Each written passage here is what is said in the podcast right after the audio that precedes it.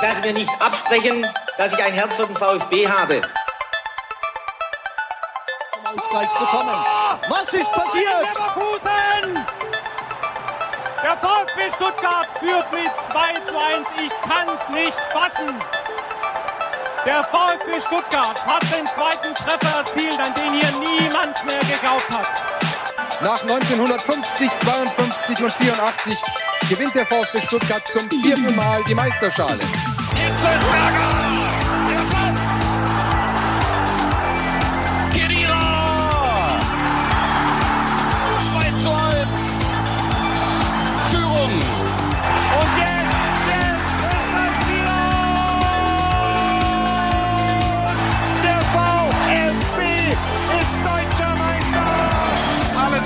Nichts. Das komplette Fleisch ist aus dem Grill, auf den Grill hergekommen.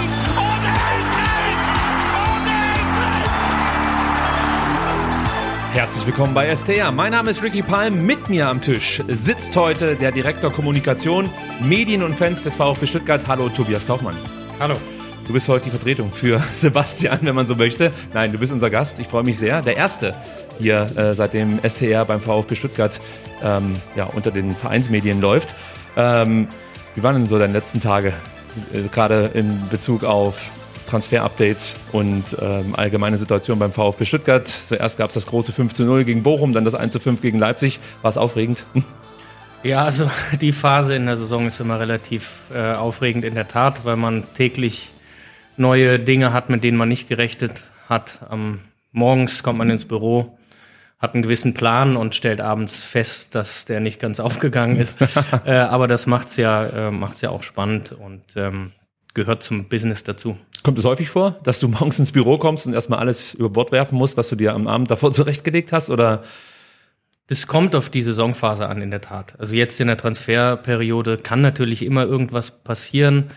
Ähm, es kann in einem Bundesliga-Club eh immer was passieren. Ähm, insofern ist das schon äh, so, dass man flexibel sein muss. Aber natürlich gibt es auch ruhigere Phasen ähm, in der Sommerpause, in der Winterpause, wo man eher strategisch arbeiten kann. Aber das ist nicht jede Woche der Fall. auch beim VfB gibt es diese ruhigen Phasen? Die gibt es auch beim VfB. Ja, das freut mich für dich, dass du nicht komplett die ganze Zeit im Ausnahmezustand auf der Geschäftsstelle rumtigern musst. Für alle, die sich wundern, wo ist eigentlich der Sebastian hin? Also der Sebastian hat erstens heute Urlaub, das heißt, ihr könnt ihn gerne ähm, über Twitter gratulieren. Ed Butze ist da äh, der, sein Twitter-Handle. Und er ist aktuell im Urlaub und verweilt in Albanien. Das hat er sich verdient. Nächste Woche ist er auch nicht mit dabei, da haben wir auch nochmal einen Gast. Aber dann ist Sebastian wieder hier vor Ort. Also ihr müsst euch keine Sorgen machen. Er ist immer noch Teil dieses Podcasts. Nicht, dass ich nachher irgendwelche bösen Anfeindungen von euch bekomme, dass ich den Sebastian ja ausgetauscht habe. Das ist nicht der Fall. Aber wir haben, wie gesagt, einen richtig interessanten Gast hier an unserer Seite. Und wir wollen so ein bisschen mit Tobias Kaufmann über seine Tätigkeit beim VfB Stuttgart sprechen und grundsätzlich vielleicht mal so seinen Werdegang erstmal aufzeigen, äh, wie es so gekommen ist, dass du jetzt mittlerweile Kommunikationschef bist des VfB Stuttgart. Du hast mal als Journalist angefangen, ähm, warst zuletzt dann als ZVD beim Kölner Stadtanzeiger aktiv. Wie kam denn dann der Wechsel hin zum, zum ersten FC Köln, zu den Vereinsmedien sozusagen? Also warum dieser Seitenwechsel vom Journalisten hin dann eben ähm, zu, zu Vereinsmedien, zu Kommunikationsdirektoren, Posten, die du jetzt innehast? Ja, am Ende war es vor allem professionelle Neugierde. Ähm, In der Tat, ähm, ursprünglich war ich Journalist, das war immer mein Traumberuf, auch gar nicht Sportjournalist, sondern ich habe mich sehr viel mit ähm, Politik beschäftigt, Außenpolitik, Terrorismus, ähm, internationale Beziehungen, Rechtsextremismus, also die leichten Themen.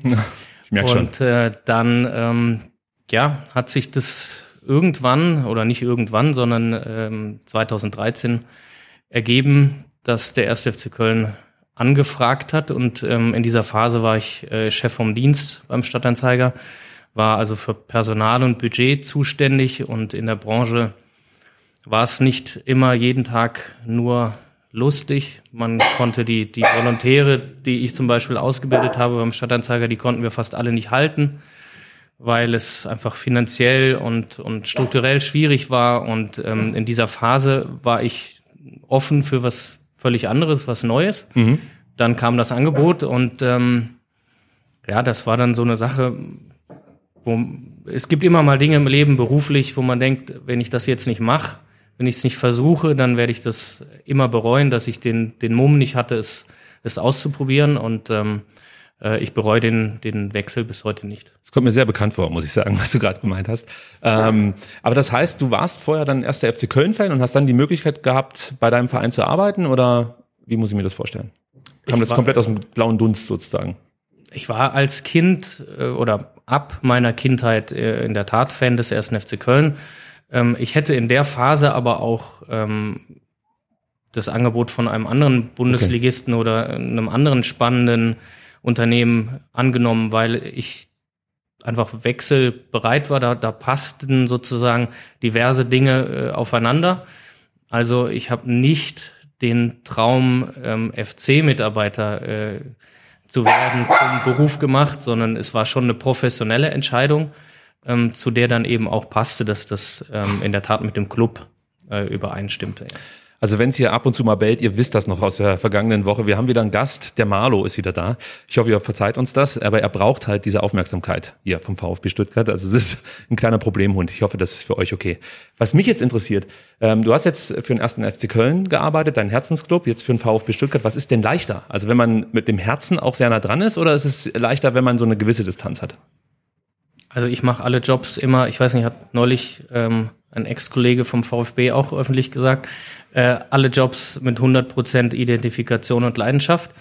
Ähm, in der ganz konkreten Konstellation äh, würde ich sagen, es ist ähm, ein Tick leichter, wenn es nicht der Club ist, bei dem man noch persönlich extrem involviert ist. Also ähm, ich bin hier sehr ähm, gut aufgenommen worden. Ich äh, bin durch und durch äh, VfBler. Wenn wir gegen Köln spielen, braucht keiner denken, dass ich für den Gegner bin. Ganz im Gegenteil.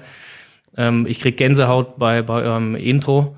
Ähm, und doch, gerade wenn es um so vereinspolitische Themen geht, ist es, glaube ich, gut, wenn man als Mitarbeiter eines Clubs nicht so extrem involviert ist und ähm, es eben nicht der Club ist, wo man selber vielleicht Aktien drin hat in dem Sinne, welchen Präsidenten wünsche ich mir und, und solche Geschichten. Da hilft ein bisschen räumliche und inhaltliche Distanz dann schon, ähm, weil man vielleicht dann den Job auch besser macht. Du bist seit März 2021 hier. Also dein Erstaufschlag mitten in der Datenaffäre, mitten äh, zu Zeiten, als Klaus Vogt und Thomas Hitzesberger sich duellierten, wenn man das so möchte. Wie kompliziert und stressig waren denn so die ersten Wochen für dich, als du dann hier nach Stuttgart kamst?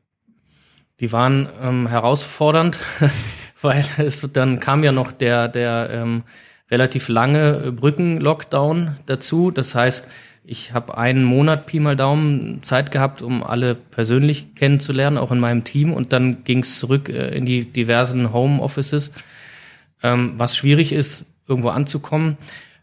Konkret ähm, die Konfliktsituation, Datenaffäre und so weiter war ja im Abklingen Ja. und äh, ich bin sehr froh im Nachhinein, dass das ja mit meine erste, in Anführungsstrichen, Amtshandlung war, diese ähm, Pressekonferenz zu organisieren, auf der ähm, Klaus und äh, Thomas zusammen waren und ähm, das war, glaube ich, der 15. März. Dann, dann haben wir auch äh, die Datenaffäre offiziell sozusagen beendet, ähm, haben aus meiner Sicht ähm, so transparent wie irgend möglich auch auf der Homepage alles offengelegt, was man offenlegen konnte zu dem damaligen Zeitpunkt und das Thema, ja, soweit das geht, abgehakt, so dass ich glücklicherweise mich jetzt nicht noch monatelang mit dieser Geschichte ähm, ständig beschäftigen musste. Da gab es ja auch immer auf Twitter und natürlich auch auf Facebook, Instagram Nachfragen, ob irgendwann mal der komplette Bericht veröffentlicht werden könnte. Das geht, soweit ich weiß, juristisch nicht. Ist das immer noch Stand der Dinge? Aus juristischen Gründen ist das nicht Die, möglich? die, die Gremien äh, haben das damals so entschieden, Aufsichtsrat, Präsidium, dass man, ähm, wenn man die kompletten Dinge veröffentlichen würde, wieder gegen das verstoßen würde, wogegen man eben nicht wieder verstoßen wollte, nämlich Datenschutz, Persönlichkeitsrechte äh, und so weiter. Das, das ging einfach nicht. Und geschwärzt wäre auch keine Möglichkeit gewesen, dass man Teile rausstreicht.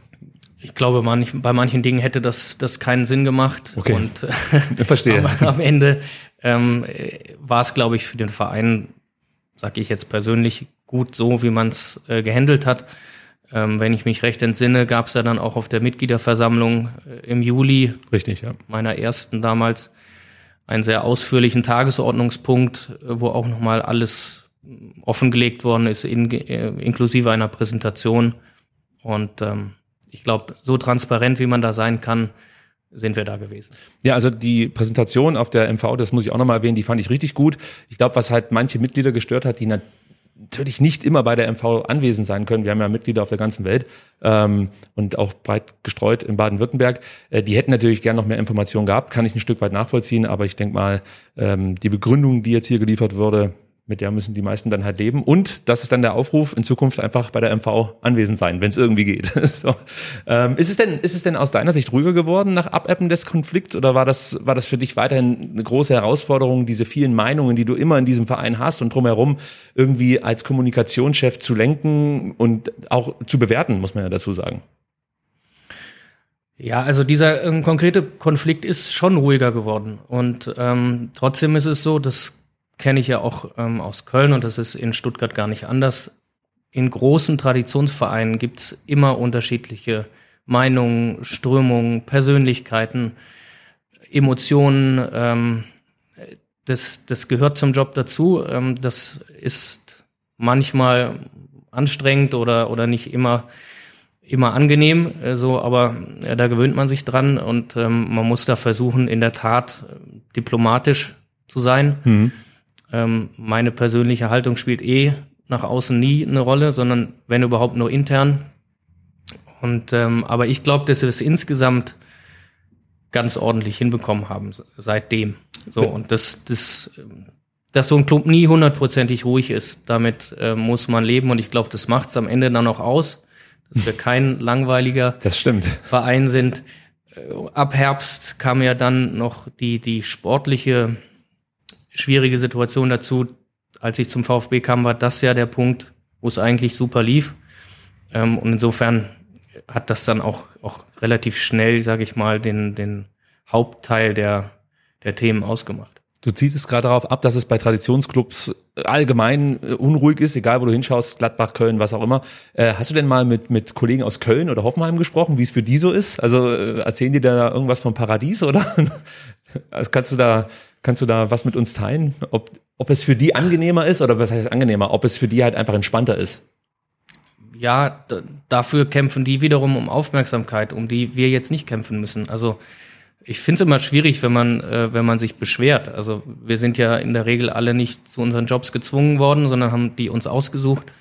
Und ähm, alles hat ein Für und Wider. Ähm, natürlich kann man in kleineren Clubs oder in Clubs anderen Zuschnitts wahrscheinlich ruhiger arbeiten und auch strategischer arbeiten. Dafür kriegen es weniger Leute mit. Ja. Und ähm, man muss darum kämpfen, dass man irgendwie Aufmerksamkeit erzielt. Das ist hier nicht der Fall. Das ist wohl wahr. Wie sieht denn jetzt so ein typischer Arbeitstag in deinem Leben aus? Also wenn du morgens äh, die, auf die Geschäftsstelle kommst, was ist dann so das Erste, was du machst und ähm, wie zieht sich dann das durch den Tag? Mm, mit das Erste, was ich mache, ist äh, relativ unspektakulär. Ich lese den Pressespiegel. Dann ähm, weiß ich, hoffentlich ist da nichts drin, was ich nicht erwartet habe. Okay. Dann ähm, weiß ich schon mal, wie, wie die Stimmung außenrum ist. Dann, ähm, da ich ja ähm, ein relativ großes Team äh, leite, ist ähm, ein großer Teil meiner Arbeit in der Tat in diversen Meetings zu sitzen, ähm, Entscheidungen vorzubereiten, ähm, auch zu fällen, ähm, mit, mit Mitarbeitern äh, mich auszutauschen und ähm, dann ist es so, dass so eine Kommunikationsabteilung eines, eines Bundesligisten hat ja, sag ich mal, zwei Hauptstränge. Das eine ist äh, die klassische Presse- und Medienarbeit, die Betreuung der externen Medien. Das macht ähm, Tobi Herbert. Mhm. Federführend, ähm, vor allem auch für Sport, Mannschaft, Trainer und so weiter. Ich bin da in diesem Teil vor allem dann involviert, wenn es um äh, den Vorstand und das Präsidium geht, Gremien und so weiter. Den, den Alltag im Sport, äh, den organisiert halt Tobi. Und der andere große Teil sind unsere eigenen Medien. So, also letztlich bin ich ja äh, in der alten journalistischen Welt, würde man sagen, ich bin der Chefredakteur des VfB Stuttgart. Ich verantworte die Pressemitteilungen, die äh, Homepage, unsere Kanäle, Social Media, VfB TV und so weiter. Und ja. entsprechend ist ein Großteil meines Arbeitstags halt davon geprägt, dass ich Inhalte abnehme, organisiere, manage. So, aber das ist jeden Tag, mhm. jeden Tag anders und dann, dann kommt natürlich so ein bisschen Consulting in Anführungsstrichen dazu. Also man berät ja auch versucht Menschen zu beraten, die irgendwie ein Kommunikationsthema haben. Ähm, wir von, das geht vom klassischen Geschäft, also Marketing, B2C, ähm, Trikot-Lounges hin Ja. bis eben zu vielleicht vereinspolitischen Themen. Vereinsbeirat ist zurückgetreten und was macht man jetzt? Also das heißt, äh, du sprichst zum Beispiel mit Alexander Werle, bevor der in ein Interview geht und gibst ihm so die aktuelle Lage erstmal mit an die Hand und ähm, weist dann vielleicht darauf hin, dass er hier und da Dinge sagen sollte, die jetzt platziert gehören oder sowas in der Art. Kann man sich das so vorstellen? Das stimmen wir ab, genau. Das Schöne in der Branche ähm, ist halt, und das unterscheidet es vielleicht von äh, Kollegen, die in großen Konzernen arbeiten, dass wir es ja mit Unterhaltungsbranche im weitesten Sinne, Ja. mit Sport zu tun haben und mit Menschen, die authentisch in ihrer Persönlichkeit eben auch wirken sollen. Das heißt, ich bereite keine Interviews so vor, dass jetzt ein Alex Werle oder ein Klaus Vogt oder ein Fabian Wohlgemuth ein Waschzettel hat, von dem er abzulesen hat, wo man ganz klar bespricht, das sagst du und das sagst du nicht und das sagst du erst recht nicht, weil juristisch und so weiter. Das ist eher weniger der Fall. Es ist eher so, dass man versucht, die grundsätzlichen Botschaften abzustimmen und ähm, natürlich auch zu überlegen, was, was darf man nicht sagen, aber grundsätzlich soll da jeder in seinem eigenen Temperament und, und seiner eigenen Ausdrucksweise auch noch authentisch bleiben können. Ist es schwer? Die Menschen, die jetzt dann in die Öffentlichkeit müssen und die Interviews geben müssen, ähm, authentisch bleiben zu lassen oder ähm, muss das, muss das der, ich sag mal, der Sportdirektor von sich aus mitbringen oder kannst du ihm da auch ein Stück weit helfen, dass er sozusagen Angst, die Angst verliert, zum Beispiel vor der Presse zu sprechen? Ich stelle mir das wahnsinnig aufregend vor, wenn ich da halt als Sportdirektor plötzlich Fragen gestellt bekomme und auch aufpassen muss, was ich genau sage. Du bist vielleicht gerade in Verhandlungen mit irgendwelchen Vereinen oder so. Äh, kann mir schon vorstellen, dass es den einen oder anderen überfordert. Ist auf der einen Seite, glaube ich, eine Philosophiefrage. Wie viel Kontrolle willst du als äh, Kommunikationschef, traust du dir zu oder, oder siehst du in, in deiner Aufgabe? Ich ähm, bilde mir nicht ein, dass ich alles besser weiß als die Leute, die dann vor dem Mikro sitzen. Ähm, ich gebe immer dann ähm, Hinweise, Ratschläge, Feedback, wenn das ähm, verlangt und gewünscht ist. Ich gehe aber niemand auf die Nerven und sage, das musst du alles ganz anders machen, weil äh, es ist ja nicht ich, der das Interview gibt, sondern die, die jeweilige Person. Und ich hatte bisher immer das Glück, seit ich in dieser Branche bin, dass die allermeisten, mit denen ich dort zu tun hatte, das auch ähm, sehr professionell und von ihrer Persönlichkeit her selber mitgebracht haben. Ähm, so ganz von null hat da Witzig. kaum jemand angefangen, wenn ich mich richtig erinnere. Lass uns mal über unsere Vereinsmedien sprechen, die sich ja durchaus geändert haben. Ihr habt jetzt gerade im Bereich Kommunikation und Faninteraktion, ich würde sagen, innovative Wege eingeschlagen im August. Zum einen natürlich mit diesem Podcast hier, zum anderen mit VfB in Team, eine saisonbegleitende VfB-Doku. Ähm, die gibt's glaube ich, über VfB TV und über YouTube. Das ist der aktuelle Stand. Und The Zone strahlt sie auch noch aus, aber Sky auch. Sky auch. Also ihr findet es auf jeden Fall und es lohnt sich auch, das kann ich schon mal sagen. Ähm, die erste Folge erschien vor zwei Wochen. Wann gibt's die nächste, bevor wir jetzt äh, vielleicht im Detail darüber sprechen? Noch diese Woche, also vor dem Freiburg-Spiel. Kannst du mal so umreißen, was die Ziele sind, die ihr damit verfolgt mit so einer Dokumentation? Also wir verfolgen ja schon seit längerem beim VfB ähm, in der Nach-Corona-Phase wieder die Nähe zu ermöglichen, die so einen Club ausmacht. Wir waren durch die Hygienebubble, äh, nenne ich es mal, ja gezwungen, Abstand zu nehmen. Und ähm, das tut auf Dauer aber, also es war aus gesundheitlichen, äh, gesundheitlichen Gründen war das nötig, aber tut auf Dauer so einem Club wie unserem nicht gut. Und ähm, deswegen machen wir relativ viel, um wieder nah ranzukommen und auch wieder Nähe zuzulassen. Ob man, ob es auf dem Vasen ist, ob es das Weindorf ist, ob das öffentliche Trainings sind, ähm, ob das Autogrammstunden sind. Ähm, solche Themen und aus unserer Sicht gehört halt auch ähm, dazu, dass man, wenn man die technischen Möglichkeiten hat, die Fans ein bisschen hinter die Kulissen gucken lässt, was machen wir eigentlich da den ganzen Tag? Was, was machen die Spieler? Ähm, was sind das für Menschen? Ähm, was, was bewegt die? Und das ist eigentlich das Ziel erstmal, Mhm. diese Einblicke zu geben und dann möglichst Natürlich in einem geschützten Raum, weil es sind keine externen Kameraleute oder externen Journalisten, die mit einer knallharten kritischen Journal äh, journalistischen Distanz daran gehen, sondern sind sozusagen eigene Leute. Ähm, aber in diesem geschützten Raum trotzdem zuzulassen, dass man sich über die Schulter gucken lässt. Äh, was ich ja spannend finde, ihr bringt das ja relativ zeitnah nach der, nach der Aufnahme direkt dann auf YouTube raus oder auf den anderen Kanälen. Man kennt natürlich vergleichbare Dokus, zum Beispiel auf Amazon gibt's ja genügend, sei es jetzt die mit Pep Guardiola oder Bayern München. Ähm, wie, wie kompliziert war es denn, Trainer und Mannschaft davon zu überzeugen, an so einer Dokumentation teilzunehmen, die ja auch ein Stück weit was preisgibt von Inhalten, die jetzt vielleicht nicht unbedingt an die Öffentlichkeit sollten aus Sicht des ein oder anderen Trainers. War das ein, Problem? Also Nein, war kein, äh, war in der Konstellation jetzt beim VfB kein Problem. Natürlich ist der VfB ähm, ein anderer Club als jetzt, was weiß ich, der VfL Wolfsburg oder der HSV oder der 1. FC Köln. Jeder Club hat seine eigene DNA und seine eigene Art mit, mit Themen äh, umzugehen. Aber ich glaube, wenn wir mal mit den Spielern anfangen, also erstens fragen wir jetzt nicht ähm, jeden einzelnen Spieler, ob die das gut finden, wenn wir sowas machen, sondern wir machen sowas in Abstimmung äh, mit dem Vorstandsvorsitzenden, mit der sportlichen Leitung. Und dann fragen wir aber die Spieler einzeln für bestimmte Dinge an. Mhm. Also wir verkabeln ja Waldemar Anton nicht gegen seinen Willen im Training, sondern wir erklären ihm. Bestenfalls macht man das Idealerweise, weil dann ist das Thema Vertrauen ganz schnell erschöpft. Ähm, wir fragen ihn natürlich vorher, wir sprechen mit ihm ab oder erklären ihm, wozu es benutzt wird. Ähm, hauen da niemanden in die Pfanne. Und die Jungs kennen das, glaube ich. Also ich meine, es ist ja so, die Spieler sind ja auch bei Social Media unterwegs, die gucken auch Hard Knocks und äh, was auch immer, die kennen diese Formate und äh, ich habe bisher nur Fußballprofis kennengelernt, die auf solche Dinge sehr neugierig sind und da äh, auch Bock drauf haben und äh, beziehungsweise wenn Spieler da überhaupt nicht die Typen für sind und es nicht möchten, dann lassen wir sie halt raus. Wie können wir uns das vorstellen? In Zukunft gibt es vielleicht auch mal Einblicke aus der Kabine oder ist das so ein No-Go für, für Sebastian Hönes in dem Fall?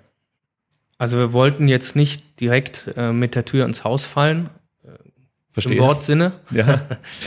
ähm, wir robben uns da dran. Ich, ich schließe das nicht aus. Ähm, ich verspreche es aber auch jetzt nicht, weil das, es gibt Dinge, die entscheide ich nicht. Und die, äh, das sind ähm, sag mal, Intimbereiche des Sports und da muss der Sport das letzte Wort haben. Ich denke, da ist auch jeder Trainer unterschiedlich, wie er damit umgeht. Ja. Äh, ich meine mich zu erinnern, in Köln gab es ja auch eine saisonbegleitende Doku. Da ging es dann, oder? Also Steffen Baumgart hat das dann irgendwann zugelassen. Musste man ihn da überzeugen oder hat er das relativ schnell verstanden, dass es eine Möglichkeit ist, natürlich auch ja den Fans halt Einblicke zu gewähren, die sonst nie möglich wären? Bei Steffen Baumgart war ich nicht dabei, aber ähm, als das in Köln angefangen wurde vor vier Jahren, war ich dabei. Also das war ja mit, mit meinem Projekt damals und ähm, der erste Trainer, mit dem wir das damals gemacht haben, war Achim Bayerlotzer. Ähm, dann kam Markus Giesdohl und beide, ähm, beiden musste man das am Anfang erklären und äh, auch sozusagen Leitplanken abstecken. Mhm. Ähm, in Köln war das zum Beispiel so, dass da ist gar keiner am Anfang, gar keine physische Person in der Kabine gewesen, sondern eine Kamera war in der Kabine. Und ah, dann, mhm. ähm, so dass du gar nicht das Problem hast oder das Momentum als Spieler, dass du denkst, warum steht jetzt da einer, der mhm. sonst nie da steht? Und dann lief das so selbstverständlich mit und dann hat man halt geguckt, was kann man davon äh, verwenden und was nicht. Und dann wird es auch immer vom Sport nochmal angeguckt.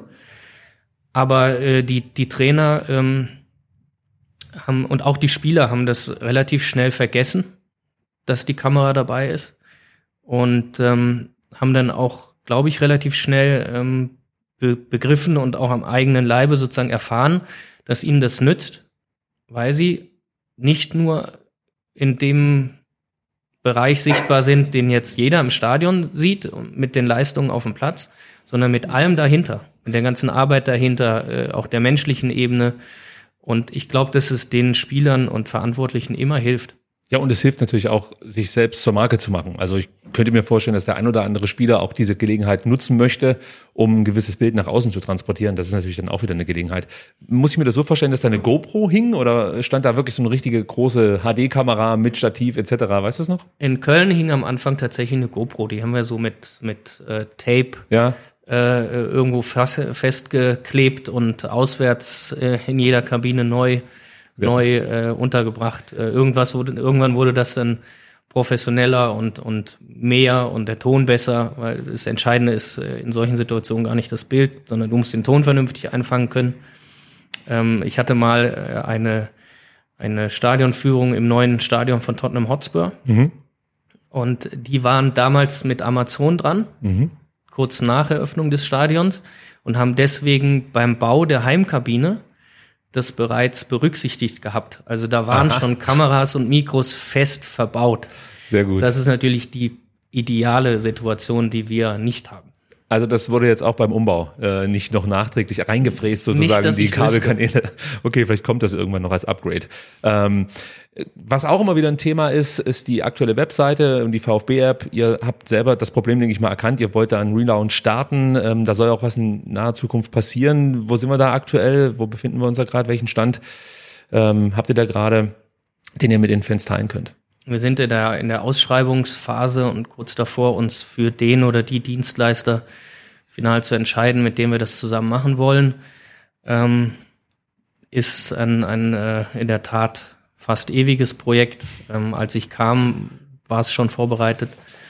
Da kamen aber dann so Dinge wie, wie Kurzarbeit und, und Corona äh, und so weiter dazwischen. Und dann äh, finde ich, das, das gehört auch zu der Rolle von allen, die in der Kommunikation arbeiten im, im Bundesliga-Club, dass wir halt wissen, wir sind schon nicht ganz unwichtig, aber es gibt deutlich wichtigere Dinge. Und wenn es dann darum geht, ähm, wo können wir sparen, um zum Beispiel in einer Corona-Phase äh, ungeplante Einnahmeverluste irgendwie aufzufangen, dann werden wir zumindest nach meiner Philosophie immer diejenigen sein, die dann auch sagen, okay, ja, also Website ist nicht entscheidend für den Spielbetrieb, also verschieben wir es nochmal um ein Jahr. Und das Aber- haben wir aber- jetzt zweimal gemacht und aber jetzt, ähm, jetzt gehen wir es an. Ist der Kostenpunkt so hoch? Also ich kann mir halt überhaupt nicht vorstellen, was man dafür so kalkulieren müsste. Aber es ist wirklich so ein relevanter Kostenpunkt, dass man sagt, da spart man signifikante Summen oder? Das eine ist der Kostenpunkt, das andere ist ja auch die interne Arbeit, die du reinsteckst. Also du machst ja keinen Ja, Leute.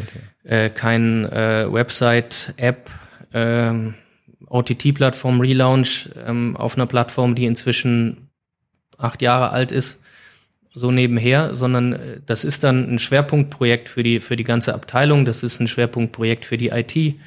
Das ähm, betrifft weit mehr als die Kommunikation. Das betrifft den Shop. Das betrifft Ja, deswegen B2C, also die die Merchandising, Ticketing, die Sponsoren, äh, das betrifft in unserem Fall äh, auch die Abteilung im e.V., das betrifft die Reha-Welt, äh, die, die Arena-Webseite und so weiter und so fort. Also ähm, das ist ein relativ großes Projekt und ähm, deswegen geht es da nicht nur ums Finanzielle, sondern auch um die, den. Workload und Ja, die, die Manpower, dass du die ordentlich organisierst. Und wenn du in einer Phase bist, wo du zum Beispiel jedes Wochenende neu überlegen musst, darf ich Zuschauer ins Stadion lassen und wie viele und wie kriege ich das ähm, Hygienekonzept hin und wo dürfen Journalisten rein und so weiter und so fort, war das nachvollziehbar, dass es in der Priorisierung einfach nach hinten gerutscht ist. Gibt es eine Go-Line für euch, bis wann ähm, ein Relaunch stattfinden soll? Also ich möchte jetzt keinen Monat hören, sondern vielleicht mal ein Jahr. Das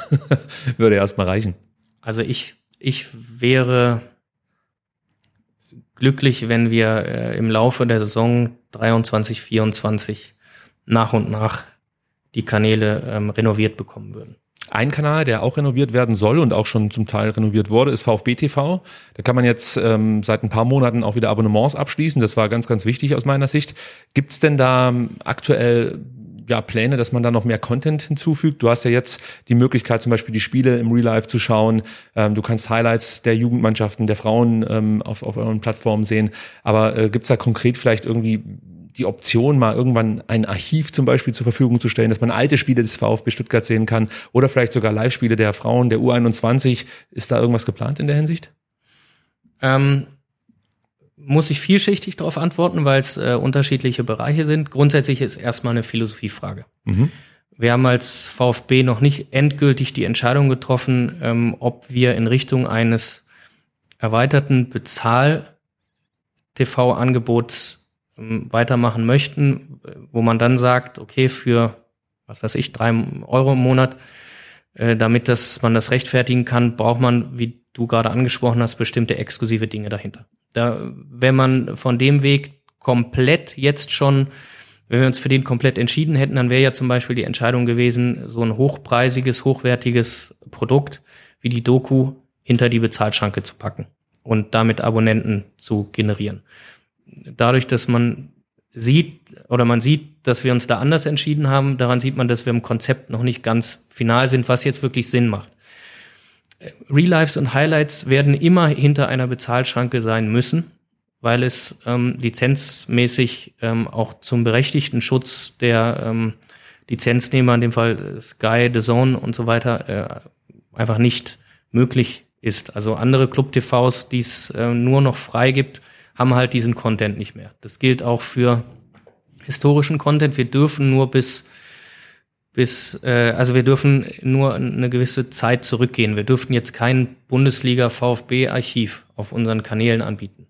Also jetzt auch nicht zum Beispiel, ich weiß nicht, das, das, das Spiel gegen Cottbus 2007 oder gegen Bochum, sowas könnt ihr nicht veröffentlichen. Wäre aktuell in den derzeitigen ähm, Medienrichtlinien nicht möglich und nicht vorgesehen. So. Sehr schade. Ähm, Thema U21, die ist äh, über die Liga, über die Regionalliga ähm, auf die Regionalliga-Plattform exklusiv verkauft. Das heißt, da sind alle Spiele ähm, des VfB äh, auch zu sehen. Das müssen wir auch gewährleisten. Das über Leaks, falls ihr euch dafür interessiert, die das ausspielen. Also wenn da jemand Interesse hat an den U21-Spielen, kann ich nur empfehlen. Läuft hervorragend und die Kommentatoren sind auch richtig gut. Wir sind auch mit äh, Leaks ähm, ja, partnerschaftlich äh, verbunden. Die liefern uns ja auch Highlights äh, aus, äh, von den Frauen, von der Jugend. So, aber das heißt, das Segment, das ich exklusiv dahinter packen könnte, äh, wird eh relativ überschaubar. Das heißt, da müsstest du schon, und das, da sind wir auch dabei, investieren in Dinge, die man sonst nirgends bekommt. Und parallel geht es auch darum, heutzutage den richtigen Spagat zu, äh, hinzukriegen, weil ich möchte ja auch, dass unser Content von möglichst vielen Leuten gesehen wird. Ja, also diese Mischung aus Exklusivität und, sag mal, möglichst große Reichweite. Das ist ja immer, immer ein Spagat. Glaube ich, äh, trotzdem glaube ich, dass wir uns annähern, wieder ein gutes Produkt da zusammenzustellen. Ähm, ob Real Lives und Highlights geguckt werden, hängt eh extrem vom sportlichen Verlauf ab. Ähm, das, das kann jeder Fan nachvollziehen. Ich das glaub, heißt, das 5-0 wurde häufiger geguckt als das 1 zu 5. Korrekt. Und, Finde ich überraschend. Und entsprechend sind auch die Abozahlen. Ja, okay. Das heißt, wenn ich, wenn ich jetzt noch kein VfB TV-Abo habe und es ist Samstag 17.20 Uhr, man hat das Spiel verpasst und wir haben 5 zu 0 gegen Bochum gewonnen, dann gibt's mehr Leute, die sagen, das mache ich jetzt schnell. Und inzwischen durch diese Monatsthematik ähm, ist das ja auch schnell möglich nach einem 1 zu 5 in Leipzig ist die Nachfrage da einfach äh, überschaubar. Und ähm, was ja auch logisch ist. Also meine, wer will das nochmal im Real Life, im Highlight, im, aus sieben Perspektiven sich nochmal angucken? Sondern also die erste Halbzeit hätte ich mir nochmal angeschaut, ja, die zweite eher ausgelassen. ja, also deswegen, da ist man auch an dem Punkt immer ein bisschen abhängig vom, vom äh, sportlichen Erfolg, von der, von der Stimmung. Trotzdem ist es zum Beispiel so, das Sheffield-Spiel hat extrem gezogen. Ah, okay. Haben sehr, sehr viele neue Abos geschrieben in dieser Zeit. Ähm, und in die Richtung überlegen wir jetzt, was, was der richtige Weg ist. Wenn ich denn jetzt so ein Abo abschließen will, habe ich mir sagen lassen, ist es aktuell, glaube ich, nur möglich, mit Kreditkarte zu bezahlen. Da habe ich von ein paar Fans gehört, das finden sie nicht so toll, weil es gibt ja auch PayPal und äh, andere Bezahlmodelle. Warum kann der VfB das aktuell nicht zur Verfügung stellen, dass man es über andere Zahlungsquellen sozusagen abschließen kann? Ist ähm, rein technisch, organisatorisch, buchhalterisch bedingt. Sind sehr kleine Summen, die da, um die es da geht. Ähm, wir haben es im ersten Schritt, als wir ähm, wieder an den Start gehen konnten, mit überhaupt der Möglichkeit, Abos ähm, zu schreiben, war das die Lösung. Ähm, ist keine Ideallösung, wissen wir alle. Ähm, arbeiten wir dran, dass das ähm, möglich wird, dass man die Varianten, die ich sonst auch im Online-Shop des VfB äh, nutzen kann, dass ich die dann auch für VfB TV nutzen kann, ist, ist werden jetzt vielleicht Leute sagen, wenn er jetzt sagt, das ist nicht trivial, das ist ja lächerlich, alle anderen kriegen es hin. Es ist in der, äh, in dem technischen Gesamtkonstrukt des VfB Stuttgart mhm. ist es aktuell nicht ganz so trivial, relativ aufwendig und die Frage, was macht man jetzt zuerst? Stichwort Webseite, App, ähm, die ganze Login-Struktur dahinter, machen wir die vielleicht erstmal neu. Hängt das alles miteinander zusammen? Also es hängt alles irgendwie okay. am Ende miteinander zusammen, weil die, die Kundendaten ja irgendwo zusammenlaufen und ähm, da haben wir auch sozusagen im Hintergrund, äh, was man gar nicht sieht als, als Fan oder, oder in dem Fall Kunde, ähm, ein paar Baustellen einfach, die man erst lösen muss. Hm, verstehe, verstehe. Aber dann ist das auch mal geklärt, weil diese Frage hat mich relativ häufig erreicht, ob ich da wüsste, warum das nicht geht. Jetzt wissen wir es ungefähr. Also es war keine Gehässigkeit oder dass wir gesagt haben, wir wollen nur Kreditkarte, sondern äh, das ähm, war einfach in dem Fall die Lösung. Ja, ist ja auch nochmal eine Schranke, so ein Stück weit. Jetzt ja. durch diese Kreditkartenoption gibt es bestimmt auch äh, Leute, die halt einfach nicht abschließen können, aber gerne wollen. Für die gibt es vielleicht dann irgendwann auch mal die Möglichkeit, ihr seid da dran, so habe ich das jetzt verstanden. Das ist schon mal gut. Äh, in den sozialen Netzwerken, wenn wir da nochmal bleiben wollen und auch in der der Presse wurde die Kommunikationsarbeit des VfB Stuttgart so in den letzten Monaten gerne mal kritisiert. Gibt es denn aus, aus deiner Sicht ähm, konkrete Punkte, die ihr verbessern wollt, wo ihr Potenzial seht, in Zukunft, ähm, ich sag mal, besser zu arbeiten? Oder würdest du sagen, okay, da wird auch viel momentan missinterpretiert? Oder siehst du, siehst du, siehst du grundsätzlich Verbesserungspotenzial in äh, eurer Arbeit aktuell? Also man kann sich immer verbessern. Überall. Und ähm, sicher äh, machen wir auch in der Kommunikation ähm, nicht jeden Tag immer alles perfekt. So. Dennoch ist ähm, das Wort Kommunikation oder äh, das Segment Kommunikation ist ja relativ vielschichtig, relativ groß. Was meint man im, am Ende jetzt, ähm, wenn man das zum Beispiel kritisiert? Ich bin ja auch ähm, im Fanausschuss äh, bei Regionalkonferenzen und so weiter und das ist immer spannend und interessant, da dann mit Fans einfach direkt zu reden, was ist jetzt genau gemeint. Meint man jetzt, ihr hättet dazu was sagen sollen und habt nichts gesagt? Oder ihr hättet dazu nichts sagen sollen, habt aber was gesagt? Oder das, was ihr gesagt habt, hat mir nicht gefallen? Was eine ganz andere Thematik ist. Ähm, oder wie ihr es gesagt habt, habe ich es nicht verstanden. Es war zu lang, es war zu kurz, es war zu früh, es war zu spät. Ähm, das ist komplex und ähm, wenn man konkret über bestimmte Dinge ähm, spricht, ist es, wie gesagt, äh, auch spannend. Und ähm, wir versuchen immer, das ist unser Anspruch in der Kommunikation, den VfB Stuttgart bestmöglich nach außen zu vertreten und dafür zu sorgen, dass wir ein, ein positives, authentisches, sympathisches und professionelles Bild abgeben. Das ist der Anspruch. So. Und ähm, ob uns das immer gelingt, ja, weiß ich, ist, oder dass das uns nicht immer gelingt, ja, ist so. Ähm, die Gründe dafür sind aber, wie gesagt, sehr unterschiedlich. Mhm. Aber, aber mal machen wir einfach was falsch und ähm, ja. mal gibt es auch andere Gründe. Ja, ja, verstehe. Manche Sachen kann man vielleicht auch nicht so adressieren, wie man es gerne würde. Kann ich nachvollziehen. Aber die Kritik, die äh, immer mal wieder aufkommt, also so ein Stück weit nachvollziehen kann man das schon, aber manchmal kann man halt, wenn ich das jetzt richtig verstanden habe, nicht auf alles eingehen, so in der Art, wie man das oder wie es der Fan eigentlich einfordert, wie es Mitglied einfordert. Und dann muss man so einen Kompromiss gehen und der ist halt vielleicht für euch nicht ideal und manchmal auch für die Fans nicht ideal. Habe ich das so richtig verstanden? Also wenn es um handwerkliche Dinge geht, ja. wenn jemand sagt, ja, das hätte der oder der oder die nicht sagen sollen. Ja. Oder ähm, wie gesagt, warum habe ich das nicht äh, auf den VfB-Medien erfahren? Das, das, ist genau, das ist genau das sind Punkt, definitiv ja. Punkte, die, die die muss man annehmen und dann kann man überlegen, hat man da irgendwie was falsch gemacht oder war es einfach nicht, nicht anders möglich?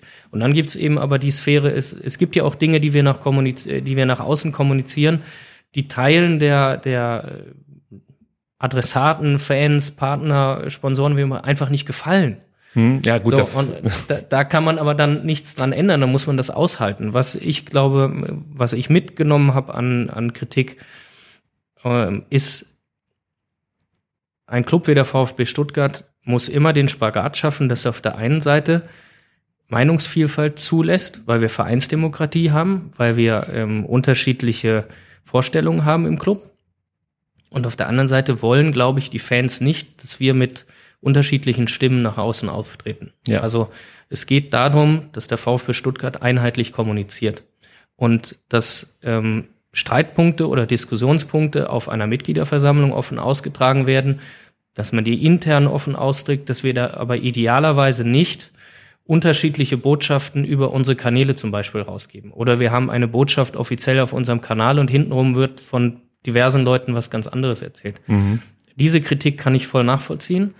Ähm, da äh, klingt jetzt vielleicht komisch, wenn ich das sage, aber man kann halt auch nicht alles kont kontrollieren. Also Logisch. natürlich wünscht man sich das manchmal anders. Also du Trotzdem- als Kommunikationschef, ja. ja natürlich. Also das heißt, äh, zum Beispiel Social Media ist für dich noch mal eine neue Herausforderung, weil es natürlich dann da die Möglichkeit gibt für jeden, sei es jetzt für jedes Gremienmitglied, aber auch Thomas Hitzesberger ist ja auch gerne auf Twitter unterwegs gewesen, früher als Sportvorstand und Vorstandsvorsitzender, äh, selber dann nochmal Botschaften zu platzieren, wo du dann unter Umständen denken könntest, Mensch, das hätten wir vielleicht jetzt auch noch ein bisschen nach hinten schieben können oder ganz lassen können, sowas meinst du?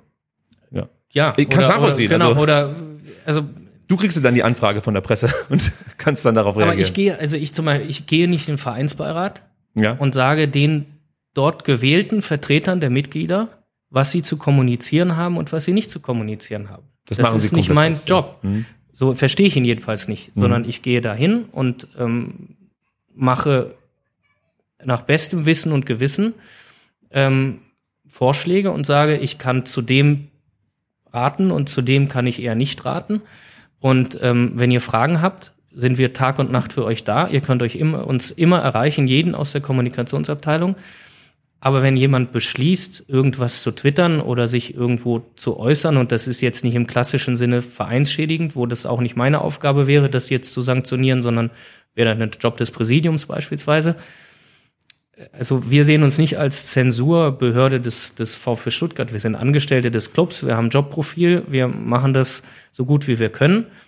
Aber gewählte Mitglieder, Vertreter haben ihre Freiheit, sich so zu ähm, nach außen zu zeigen, wie sie das für richtig halten. Und das, ich glaube, das muss am Ende auch so sein. Und dann müssen wir halt aushalten, dass es nicht immer jedem gefällt. Das ist so. Was, was, ich, was mir noch gerade in den Sinn kam, als du so ein bisschen darüber gesprochen hast, was dir gespiegelt wird beim Fanausschuss, was manchmal nicht so ganz gut läuft, ähm, war, dass viele Mitglieder ein Problem damit haben, dass sie mitgliederrelevante Informationen über die Presse bekommen und nicht zuerst über den Verein. Wir haben jetzt das Thema zum Beispiel mit Satzungsänderungsanträgen, ähm, es gibt Abwahlanträge etc. Da warten natürlich die Mitglieder darauf, dass es irgendwann mal ein Statement gibt vom VfB Stuttgart, welche Anträge werden zugelassen, welche kommen auf die Tagesordnung. Jetzt konnte man gestern zum Beispiel in der Stuttgarter Zeitung schon lesen, ähm, dass alle zugelassen werden. Wie, wie, wie entsteht das, dass es da, sag ich mal, Probleme gibt bei der Kommunikation? Einerseits werden die Medien offensichtlich irgendwie vorzeitig informiert, jetzt vielleicht nicht durch dich, aber durch andere Leute. Und gleichzeitig wartest du als Mitglied halt auf diese Top, die dann wahrscheinlich nächste Woche kommt. Ähm, und, und wolltest eigentlich gerne schon vorher darüber Bescheid wissen und erfährst es dann aus der Zeitung. Ja, das ist der übliche ähm, sag mal, Zielkonflikt zwischen dem Journalisten und uns. Die Journalisten wollen früher sein, wir wollen äh, gern die Kommunikation in der Hand haben. Also um das mal klar zu sagen, für alle, die es hören, unser Anspruch ist, dass unsere Mitglieder und Fans idealerweise alle Breaking News des VfB Stuttgart und dazu gehört auch eine Tagesordnung für die Mitgliederversammlung zuerst oder zumindest zeitgleich auf unseren Kanälen erfahren und dass darüber hinaus, und das ist noch viel entscheidender, das, was auf unseren Kanälen steht, auch das ist, was stimmt. Also wenn ich zum Beispiel lese, äh, jetzt offiziell Transfer perfekt und irgendjemand schreibt das, kann ich nur sagen, also der Transfer ist dann offiziell und perfekt, wenn wir ihn verkündet haben. So. Trotzdem ist es so, dass gerade in diesem Transfergeschäft das ganz normal ist, das muss man sportlich nehmen. Da sind Journalisten manchmal einfach schneller und ich kann die jetzt auch nicht aktiv äh, bekämpfen und das verhindern will ich auch gar nicht, weil es sind so viele Menschen beteiligt, ähm, dass immer irgendwo was, was rauskommt. Und das ist in einem großen Club wie dem VfB bei diesem Thema Mitgliederversammlung dann am Ende wahrscheinlich auch so. Trotzdem finde ich zum Beispiel gut, dass wir das jetzt so durchgehalten haben, auch in den offiziellen Statements, dass wir darauf verweisen und sagen, es gibt vermutlich Dienstag nächste Woche eine offizielle Mitteilung des VfB Stuttgart mit der kompletten Tagesordnung für den 10.9. Und bis dahin äußert sich kein Gremienmitglied äh, nach außen offiziell und gibt irgendwie eine Wasserstandsmeldung äh, ab, sondern dann sollen auch alle Mitglieder und Fans gleichzeitig von uns informiert werden.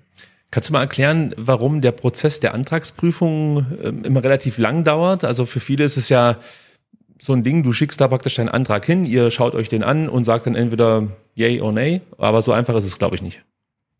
Gut, das ist vor allem ein vereinsjuristisches Thema.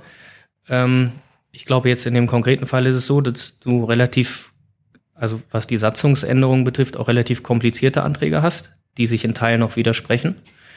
Ähm, das eine ist die Prüfung, das andere ist dann die Kommunikation nach außen. Wir haben ja noch ähm, die Pflicht, dass wir äh, zumindest einen Teil der Mitglieder schriftlich informieren müssen, äh, also schriftlich ohnehin, aber auch Also nicht nur digital, sondern gedruckt, eben auch per gedruckt. Post. Ja. Also Mhm. wenn wir von einem Mitglied keine E-Mail-Adresse haben, dann reicht halt der Newsletter oder das Mailing mit der äh, Tagesordnung nicht aus, sondern wir müssen das drucken lassen, in einen Umschlag stecken und per Post verschicken. Mhm.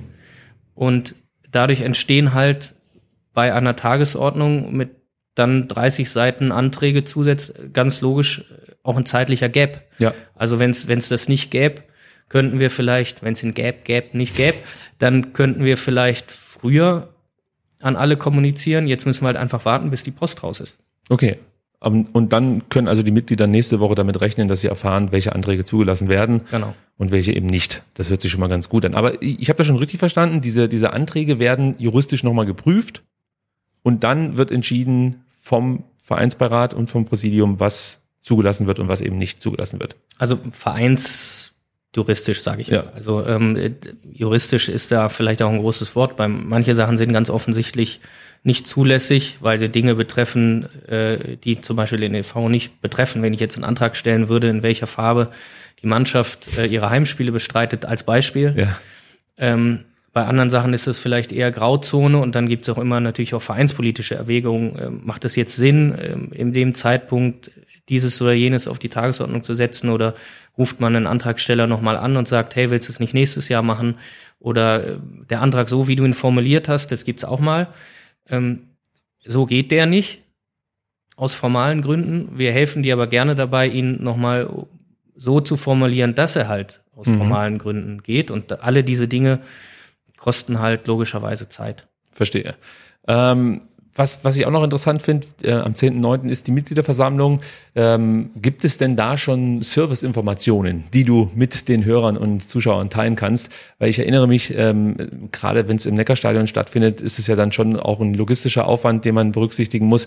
Oder kommt da auch heute Zeit nochmal ein Serviceinfo raus? Also die Serviceinfo wird dann mit der Tagesordnung ähm, verschickt, aber das ist ja kein Geheimnis. Es geht um 13 Uhr los, ähm, Ja. 11.30 Uhr äh, öffnen äh, die Tore. Wir werden äh, versuchen, für alle, die, die früher da sind, auch äh, in der Arena schon ein kleines Programm zu machen. Vielleicht zeigen wir äh, ein oder zwei Folgen der Doku ähm, zum Beispiel im Stadion, so dass man ähm, auch rechtzeitig kommt und, und dann wird es lange dauern wahrscheinlich. Und äh, dies, Wie viele Stunden rechnest du? ja, also wenn ich jetzt eine genaue Stundenzahl sagen würde, dann könnte man daraus vielleicht Nee, wiederum nicht- errechnen, nicht was haben genau. wir auf die Tagesordnung genommen und was nicht. Ja, aber Erfahrung, also ich habe noch keine Mitgliederversammlung mitgemacht, überhaupt, die unter fünf Stunden gedauert hat. Ich frage anders. Selbst, selbst wenn es wenn's gar nichts Relevantes auf der Tagesordnung gab. Weil Ich- diese ich- Formalia halt einfach auch lange dauern. Ich frage anders. Machen wir das Flutlicht an oder nicht? Hm, ich hoffe nicht. Ah, Okay, das können wir dann denke ich mal so festhalten. Ich habe noch eine ganz andere Frage, die mich heute erreichte. Und zwar, was passiert eigentlich, wenn du als Mitglied deinen Mitgliederausweis vergessen hast und auf die MV möchtest? Hast du da ein Problem? Gibt es eine Antwort für, die ich aber nicht aus dem Kopf weiß. Okay. Aber äh, Nachreichen. Die, die können wir nachreichen und in die Kommentare schreiben. Ähm, ich glaube, dass da was möglich ist. Das hört sich ganz gut an. Ähm, jetzt möchte ich mit dir ganz kurz nochmal über deinen Alltag sprechen, den wir vorhin schon angerissen haben. Mir geht's mal um so einen klassischen Spieltag, den du miterlebst als Kommunikationschef. Lass uns mal anfangen bei der Pressekonferenz an sich, die ja da meistens donnerstags stattfindet. Wie läuft das für dich ab oder hast du damit jetzt nicht so viel zu tun, weil das Tobi Herberts Arbeit ist? Genau, in dem Fall hier in der Konstellation in Stuttgart ist es so, habe ich eigentlich gar nichts mit zu tun. Ähm, macht Tobi Herbert mit, ähm, ähm, mit dem Trainer. Ja? Manchmal stimmen wir uns ab über Dinge, die jetzt nicht sportlich sind. Es tauchen ja manchmal Dinge auf, die unter der Woche in anderen Clubs passiert sind oder allgemein in der Liga passiert sind oder allgemein im Sport. Ja. Frauen-WM, Mhm. äh, Kussaffäre des ähm, Verbandspräsidenten. Ähm, gibt man da dem Trainer für alle Fälle irgendwie was mit oder nicht? So Zuschauerzahl, da sind wir schon im Austausch, aber grundsätzlich habe ich in der Tat mit der Sport-PK vor dem Spiel gar nichts zu tun. Weil du die Kussaffäre gerade ansprichst, ähm, wie ist denn das als Verein? Macht man sich darüber Gedanken, ob man dazu irgendwas kommuniziert oder hält man sich da erstmal zurück, weil das immer so schwierig ist, in solchen Situationen ähm, schon, ich sag mal, nach vorne zu gehen und sich zu positionieren? Weil was mir aufgefallen ist, zum Beispiel in Spanien kam ja von Vereinen auch viel zu wenig aus meiner Sicht. Also da betrifft es ja direkt den Verband und ich habe mir dann Gedanken darüber gemacht, ob das eigentlich sinnvoll wäre, ähm, als Profiverein in Deutschland sich da irgendwie zu positionieren, weil es ja schon ein ziemlich großer Skandal ist, der sich da momentan ähm, immer mehr zuspitzt.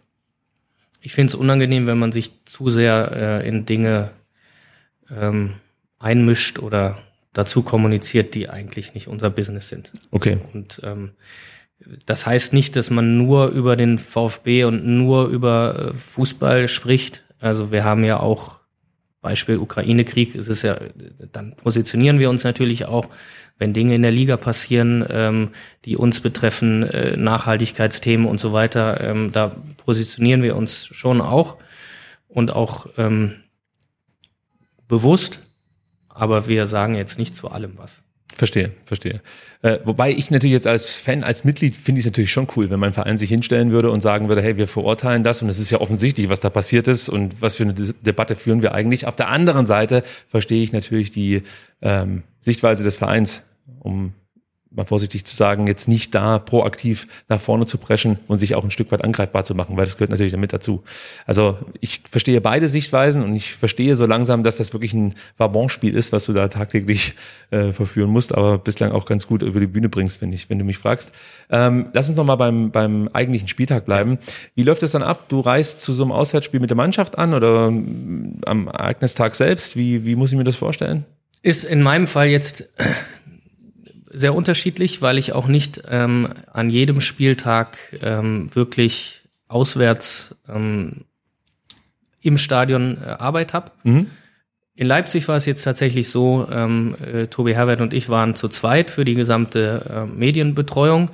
In der Regel macht diesen, diesen Wingman hinterm Tobi äh, Jochen Ritter. Mhm. Ähm, der war jetzt in Leipzig nicht dabei, habe ich das übernommen und dann, dann äh, in, wie war es denn eigentlich? Jochen Ritter, den ihr übrigens kennt von diesen ganzen Trainingslager-Interviews, die wir alle als Fans gerne konsumiert haben. Also mehr Ritter auf VfB TV wird hier mitgefordert. Ja, der hat ja ähm, inzwischen eine etwas andere Rolle, ist ähm, eher in Richtung ähm, Pressesprecher äh, gegangen, war vorher, äh, kam ja sozusagen aus dem Social Media Content. Ähm, dadurch machen die Interviews jetzt, jetzt andere Kolleginnen und Kollegen.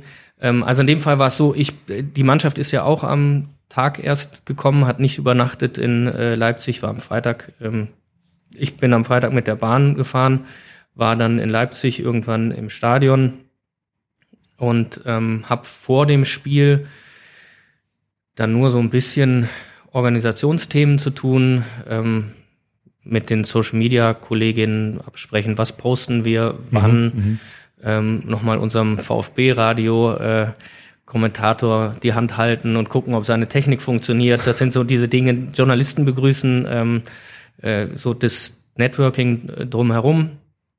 Ähm, die wirklich richtige Arbeit im klassischen Pressesprechersegment bei einem Spiel zu äh, auswärts beginnt dann nach Abpfiff oder ich sag mal ab der 85. Minute, wenn die Anfragen der äh, jeweiligen ähm, TV-Partner eintrudeln und dann hast du so eine halbe Stunde Vollgas, weil du sehr viel ähm, Dinge gleichzeitig machen musst. Der eine Spieler geht dorthin, der andere geht dorthin. Äh, musst darauf achten, dass die Jungs machen das in der Regel nicht, aber dass die dann nicht vielleicht schon aus Versehen in die Kabine gehen oder, äh, oder so oder ein Interview vergessen. Das heißt, die begleitet man dann. Idealerweise denkt man dann auch noch dran, das Handy äh, anzumachen und die Stimmen mit aufzuzeichnen, damit man die dem Kollegen geben kann, der den Spielbericht schreibt. Das war in dem Fall ich selbst, ah, okay. weil wir ein bisschen dünn besetzt waren in Leipzig. da war das nicht so kompliziert, da konnte ich mit mir selbst kommunizieren. Also ich habe ähm, während des Spiels den Spielbericht geschrieben am Handy und nach dem Spiel ähm, die Spieler begleitet und das dann nach dem Spiel fertig gemacht und nach Stuttgart geschickt. Und dann ähm, ist mit der PK sozusagen der Arbeitstag in der, in der Regel dann vorbei und dann fährt man wieder zurück. Wird deine Arbeit nochmal beeinflusst durch so äußere Umstände wie zum Beispiel Enzos Ausfall? Ähm, falls ihr es nicht mitbekommen habt, was mich wundern würde, aber er hatte Wadenprobleme, hat, glaube die letzten beiden Trainingseinheiten nicht mitmachen können. Fiel dann zwar nicht komplett aus fürs Spiel, sondern saß immer immerhin noch auf der Bank, aber es war natürlich für viele überraschend, dass er nicht im, im Kader beziehungsweise nicht in der ersten Elf stand. Verkompliziert das das nochmal alles so im Vorfeld, so den Ablauf, oder ist das eigentlich nicht groß relevant, ist das Alltagsbusiness? In dem Fall war es ja so, dass er dann gar nicht auf der Bank saß, sondern er, er saß erst auf der Bank, mhm. als die Aufstellung offiziell rausging, da hat er es nochmal versucht. Und äh, dann war er gar nicht im Kader. Okay. Ähm, ja, also ich meine, ich entscheide da ja nichts mit. Ich sitze da nicht in der Kabine beim Doc oder sonst wie. Ich erfahre das Ergebnis oder Tobi und dann geht's, ist unser Job nur zu sagen, äh, wann twittern wir es. Mhm, so, verstehe. und, und äh, was twittern wir? So, ähm, wissen wir jetzt schon genau, was es ist. Und ähm, das ist natürlich schon, ähm, ein, es kommt ja nicht so oft vor, aber ich glaube, das betrifft dann eher so Betreuer, äh, Ärzte, Trainerteam, wenn du eine halbe Stunde vor, vor Anpfiff nochmal was wechseln musst, ist es ja wahrscheinlich immer so suboptimal. Sag ja. Ja, verstehe ich schon. Ähm, was mich auch interessiert, ist, sind die, die Halbzeitinterviews, beziehungsweise bevor das Spiel beginnt, es sind dann oft, weiß nicht, der Fabian Wohlgemuth oder der Alexander Werler im Interview. Wie läuft sowas ab? Wie entsteht da der Kontakt? Wirst du dann angefragt von Sky zum Beispiel? Hat Alexander Werler heute Zeit oder wie muss ich mir das vorstellen? Diese Anfragen kommen zum Glück ein bisschen langfristiger. Das heißt, im Laufe der Woche melden die Sendungsverantwortlichen für die einzelnen Spiele sich bei äh, Tobi Herwert und oder mir ähm, für die einzelnen Protagonisten. Dann stimmt man ab mit denen, ob sie Zeit haben. Ähm, und dann, also gerade was vor dem Spiel und Halbzeit betrifft, das steht vorher fest. Und was nach dem Spiel passiert, das entwickelt sich im Laufe der zweiten Hälfte dann. Da wird man dann in der Tat von dem Produktionsverantwortlichen ähm, des jeweiligen Senders dann am Spielfeld dran angesprochen oder kriegt eine WhatsApp oder eine SMS. Ich hätte gern, was weiß ich, Nübel, Anton, Girassi. Also die geben euch eine Liste und ihr fragt dann die Spieler oder entscheidet ihr das dann, äh, welcher Spieler nach so einem Spiel am besten in der Lage ist, den Spielverlauf wiederzugeben und auf Fragen adäquat zu antworten? Das ist ja eine Besonderheit in der ähm, Bundesliga-Kommunikation im Vergleich jetzt zu anderen Branchen. Wir sind da nicht komplett frei. Ähm, die, die Rechteinhaber haben einen Anspruch auf äh, eine gewisse Quantität von Interviews. Ah, das okay. heißt, äh, wenn jetzt ähm, Beispiel gegen Freiburg, äh, Samstag 15.30 Spiel, da hat Sky nach dem Spiel Anspruch auf zwei Spieler und den Trainer. Sie haben keinen Anspruch auf, und das muss ich liefern. Mhm. Oder Tobi muss das liefern, idealerweise. Äh, Was machst du denn, wenn, wenn du keine Spieler findest, weil die irgendwie so eine Krawatte haben nach einem 1 zu 5 und halt einfach nicht sprechen wollen? Dann kriegt man das in der Regel mit den äh, Produktionsverantwortlichen auch gehandelt in Ausnahmesituationen. Die sind ja auch erfahren genug, dass sie bestimmte Stimmungen und Schwingungen mitbekommen, aber das sollte nicht die Regel sein. Wir sind als äh, Club äh, seit vielen Jahren schon äh, aus meiner Sicht ähm, dafür schon bekannt, dass man sich auf uns verlassen kann, dass wir ähm, den Journalisten den Job so einfach wie möglich machen wollen, dass wir diese Wünsche auch erfüllen, bestmöglich. Das klappt nicht immer zeitlich perfekt. Baustelle ähm, dauert manchmal ein bisschen mhm. länger als von den Sendern gewünscht, aber grundsätzlich, also die, die Quantität erreichen wir eigentlich immer. Ähm, Qualität, also oder ist es exakt der Spieler, den Sie anfragen, kriegen wir auch eigentlich fast immer hin. Ähm, manchmal gibt es aber auch Situationen, wo ein Spieler dann einfach nicht möchte oder wir auch entscheiden, dass das jetzt einfach nicht passt. Ja. Also wenn, wenn ein Spieler jede Woche sich hinstellen muss in einer Phase, wo es wirklich nicht läuft, finde ich, haben wir dann vielleicht nach der dritten oder vierten Woche auch mal die Aufgabe zu sagen, jetzt nehme ich den da mal raus und warte, bis wir wieder ein Spiel gewinnen und dann stelle ich den dahin. Weil es muss ja nicht immer derselbe den, den, denjenigen da abgeben, der dann also wir hatten das letzte Saison, da gab es ein paar Fans, die gesagt haben, warum steht da immer Waldemar genau, Anton? das würde ich genau das ja, weil der ich Anton steht, fragen. also Waldi steht da nicht, weil er sich drum reißt, Ja, sondern sondern der wird angefragt von den äh, von den ähm, TV-Anstalten, ist Vizekapitän, ist ähm, jemand, der sich immer stellt und ich finde, man muss es den Spielern immer eher als positiv anrechnen, wenn sie da stehen und nicht ihnen unterstellen, dass sie das aus äh, ähm, Eigensinn oder aus Eitelkeit tun. Also Nein, wenn es nach den Jungs geht, gehen die nach dem Spiel einfach in die Kabine. Ja, ja. Und äh, aber die verstehen alle, dass ähm, wir sehr sehr viel Geld vom Fernsehen bekommen und ähm, das Fernsehen in Teilen all unserer äh, Gehälter bezahlt und da sitzen auch Millionen Menschen vor dem Fernseher. Es sind halt nicht nur die Fans im Stadion, sondern es gibt auch eine Menge VfB-Fans, die auf dem Sofa sitzen und die haben Anspruch darauf, dass Spieler sich halt zum Spiel äußern. Und dann machen die das. Ich hätte mich halt mal gefreut, wenn man Wataru Endo zum Beispiel gehört hat, unseren äh, Ex-Spieler. Also das hat mir so ein bisschen gefehlt, dass Wataru da häufiger auftritt. Liegt es dann auch daran, dass die, dass die deutschen Medien vielleicht jetzt nicht so viel Lust haben, weiß nicht, englische Interviews zu führen oder so, weil Wataru spricht ja fließend Englisch, also es wäre ja möglich gewesen, mit ihm zu sprechen. Aber sowas habe ich mich dann schon mal gefragt, wenn ich zu Hause vorm Fernseher saß, warum ist dann eigentlich nicht ein Endo vor der Kamera, sondern wieder Weidemar Anton, nicht weil ich Waldi nicht hören möchte oder so, sondern das, was du beschrieben hast, wenn du den jede Woche siehst, dann weißt du ungefähr, was dich erwartet, wie er darauf reagieren wird, auf ähm, die unterschiedlichen Spielergebnisse.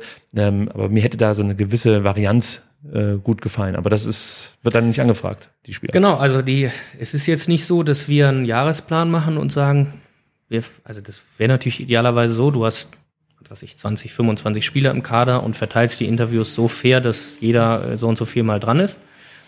Sondern es ist schon so, dass die ähm, Fernsehsender sehr, sehr ähnliche Anfragen stellen.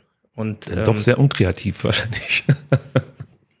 es kristallisieren sich im Laufe eines Spiels die Protagonisten heraus, die fürs Fernsehen interessant sind. Und da unterscheiden sich die Sender nicht so großartig, um es mal so zu sagen. Okay, ja, akzeptiere ich. Ich muss noch ganz kurz nochmal auf diese Field-Interview-Geschichte zu sprechen kommen. Alexander Werle steht da am Rand, äh, wird interviewt. Inwieweit kannst du ihn ähm, im Vorfeld vorbereiten auf das, was auf ihn zukommt? Also kriegt ihr die Fragen zum Beispiel vorher eingereicht und könnt dann mal kurz drüber gehen oder wie muss ich mir das vorstellen? Da gibt's die, natürlich gibt's ähm, auch da eine journalistische Distanz. Das heißt, die äh, werden uns jetzt nicht ihren kompletten Fragenkatalog vorab ähm, sagen. Aber gerade bei den Vorspiele-Interviews äh, von ähm, Menschen, die nicht direkt aus dem Sport sind, also Alex Werle ist ein gutes Beispiel, der wird ja nicht gefragt, ob wir 4-4-2, äh, 3-5-2 äh, mit hängender Spitze sonst was spielen, sondern eher zu Themen, die so ein bisschen außenrum sind oder das große Ganze. Und da äh, spricht man schon, sagen wir mal, die, die Blöcke ab, um die es gehen wird, weil äh, die Interviews ja auch oft live sind. Und dann muss derjenige, der da steht, auch die Chance haben, sich irgendwie mal gedanklich drauf vorzubereiten. Also das, das kriegen wir dann schon und dann stimmen wir halt ähm, ab, in, in welche Richtung die, die Antworten gehen, ja. Ja gut, Mensch, da haben wir jetzt doch viel länger gesprochen, als wir uns eigentlich vorgenommen haben. 70 Minuten. Das ist ja bei dir offenbar klassisch der Fall, ja. Ja, wenn der Gesprächspartner interessant Ich ist. wollte mich selber warnen, aber es hat nicht funktioniert. Ja, man kann vielleicht ähm, dazu sagen, ich habe äh, Tobi versprochen, wir machen das in 20 Minuten und er hat dann ähm, einfach zugesagt, wusste offensichtlich nicht, auf was er sich einlässt und jetzt sitzt er hier seit naiv, 70 ja. Minuten. Ja, aber es hat mir großen Spaß gemacht. Wir haben, denke ich mal, eine Menge erfahren, wie so ein Arbeitsalltag eines Kommunikationschefs abläuft. Ist auch nicht alltäglich, das mal mitzubekommen. Ich fand es wahnsinnig interessant. Für alle, die jetzt die Gegnervorschau vermissen und U21, U19 Frauen, keine Sorge, die Sendung geht gleich weiter, aber der Tobi hat Besseres zu tun, als den ganzen Tag hier im Podcast rumzusitzen. Das obliegt mir dann und ich werde euch dann noch mit einer kleinen Solo-Folge beglücken. Sofern euch das Spaß macht, seid ihr recht, recht herzlich eingeladen, dran zu bleiben. An dich erstmal großen Dank, dass du dir die Zeit genommen hast, hier mit mir so ein bisschen zu plaudern. Und ich freue mich natürlich, wenn wir das Gespräch irgendwann mal fortsetzen können und dann über neue Anekdoten reden können. Herzlichen Dank. Danke dir. Bis dann. So, jetzt sitze ich hier alleine. Tobi Kaufmann musste wieder zurück auf die Geschäftsstelle. Es gibt natürlich eine Menge zu tun, kurz vor dem Deadline Day. Der VfB Stuttgart wird da mit Sicherheit noch was zu kommunizieren haben. Deswegen kann ich das natürlich verstehen, dass Tobi Kaufmann hier keine 90 Minuten durchhält. Wie gesagt, ich habe ihm äh, versprochen, wir bleiben so bei 20 Minuten und jetzt am Ende sind 70 geworden. Also ich hoffe, er sieht mir das nach und ich hoffe, euch hat es auch einigermaßen gut unterhalten und ähm, ein paar Einblicke gewährt, die man so noch nicht hatte. Jetzt habe ich mir überlegt, ob ich noch über dieses Leipzig-Spiel sprechen soll. Und ganz ehrlich, das ist jetzt knapp eine Woche her. Was soll man da groß sagen? Die zweite Halbzeit hat jeder gesehen, dass der VfB Stuttgart vielleicht nicht auseinandergefallen, aber man konnte sich kaum noch wehren gegen den Druck der Leipziger. Die haben es richtig gut gemacht, wir haben Fehler gemacht. Es gab äh, vor, dem, vor dem Ausgleich natürlich eine Fehlerkette, die man ansprechen kann. Sei es Ito, der den Ball nicht Longline geschlagen hat, sei es Sagadu, der einen viel zu laschen Rückpass auf Nübel zurückgespielt hat. Und dann ist natürlich auch Alexander Nübel mitten in der Verlosung, der die Situation nicht besonders gut geklärt hat und auch noch Pech hatte, dass er Henrichs angeschossen hat. Aber das zu analysieren, ich weiß nicht, ob das jetzt sechs Tage später noch so Sinn macht, zumal ich jetzt hier gerade alleine sitze. Was ich noch zur ersten Halbzeit sagen möchte, ist, dass man einmal mehr die Handschrift von Sebastian Hönes erkannt hat. Also das heißt zum einen, die Mannschaft hat eine sehr gute Struktur. Das heißt zum anderen, die Mannschaft steht kompakt und man arbeitet zusammen. Also was mir besonders gut gefallen hat, war einfach, wie der VfB sich in der ersten Halbzeit gegen das Pressing der Leipziger zur Wehr gesetzt hat. Da hat man immer wieder gesehen, a, Präzision im Passspiel, B, clevere Rückpässe, dann auch über Nübel aufgebaut. Das haben sie einfach gut gemacht. Punkt. Also es gab in der siebten Minute mal eine Situation, da ähm, haben Nübel, Anton und Stenzel einfach die erste Pressingreihe der Leipziger überlupft, muss man sagen. Dann schön verlagert. Ito schickt dann Chris Führig über den Flügel, der diesmal nicht lang rumzappelt, sondern wirklich nur einmal kurz ins Tripling geht, den Abschluss sucht. Guter Abschluss, Blaswig ähm, kann den Ball nur nach vorne wegfausten. Da steht dann Seru Garassi, der einfach nicht viel Zeit hatte, um eine Entscheidung zu treffen. An guten Tagen macht er hier das 1 zu 0.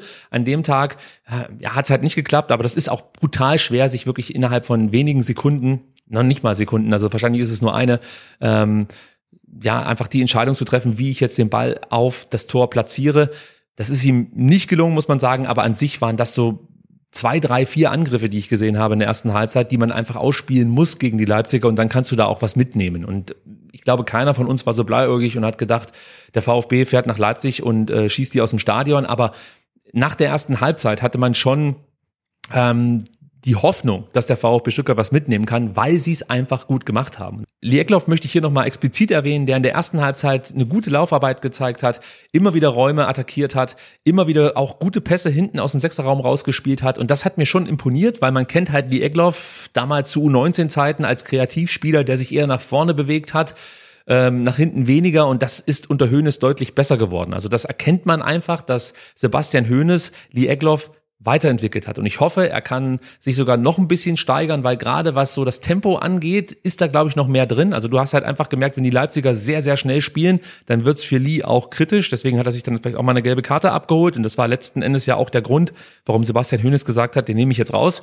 Ähm, ich habe keinen Bock, dass hier mein ähm, junger Spieler dann irgendwie noch eine gelb-rote Karte bekommt, wenn eh schon alles scheiße läuft mit diesem 1 zu 5. Also das äh, fand ich auch gerechtfertigt, dass er äh, sich dann dafür entschieden hat, Eckler vom Platz zu nehmen. Aber ansonsten war das aus meiner Sicht eine vielversprechende ähm, zumindest mal erste Halbzeit von Lee Egloff. Würde mich natürlich auch interessieren, wie ihr ihn seht und welche Entwicklung ihr ihm noch zutraut. Also gerne mal in die Kommentare posten, äh, lese ich mir dann später durch und werde dann vielleicht auch noch mit dem einen oder anderen darüber diskutieren. Ansonsten die erste Halbzeit, wie gesagt, vom VfB wie ich finde, sehr ordentlich. Die zweite Halbzeit, da muss man ganz ehrlich sagen, hat man schon zeitweise einen Klassenunterschied gesehen. Und natürlich muss man auch über dieses 1 zu 1 sprechen, das nicht besonders gut lief. Ähm, Ito hätte die Möglichkeit gehabt, den Ball Longline zu schlagen, dann wäre das Ding schon geklärt gewesen. Dann hat äh, dann Axel Sagadou die Möglichkeit, den Pass vielleicht etwas schärfer zu spielen, vielleicht auch auf den richtigen Fuß zu spielen von Nübel. Das hat er unterlassen und dann bringt er natürlich Alexander Nübel in eine Situation, wo er auch nochmal anders reagieren kann. Braucht man gar nicht drüber reden. Er hat sich halt dazu entschieden, ähm, ich glaube, Seru anspielen zu wollen. Das ging schief. Henrichs trifft den Ball glücklich, muss man sagen. Und der landet dann im Tor. Und damit war die Messe eigentlich fast schon gelesen mit diesem 1 zu 1. Obwohl man natürlich dann immer noch genug zu gewinnen hatte. Aber irgendwie fehlte die Resilienz beim VfB Stuttgart und vielleicht auch die Qualität, muss ich einfach so sagen, um sich dann gegen gute Leipziger durchsetzen zu können. Ist ein bisschen schade. Aber so ist es halt, weil man natürlich schon leicht euphorisiert in dieses Spiel gegangen ist, nach diesem beeindruckenden 5 zu 0 gegen Bochum und äh, das hat uns so ein Stück weit geerdet, vielleicht auch gar nicht so schlecht. Also vielleicht schärft das jetzt nochmal die Sinne vor dem Duell gegen Freiburg, das jetzt am kommenden Wochenende ansteht. Und ich weiß nicht, wie ihr es seht, aber vielleicht kam dieses 1 zu 5 zum richtigen Zeitpunkt. Denn jetzt treffen wir am kommenden Wochenende auf Freiburg. Es geht im eigenen Stadion gegen den SC. Und ja, zugegeben, die letzten Jahre liefen eher so semi für den VfB Stuttgart. der letzte Bundesligasieg gegen Freiburg gelang uns am 16. März 2018. Damals traf Mario Gomez doppelt, also es ist schon eine Weile her.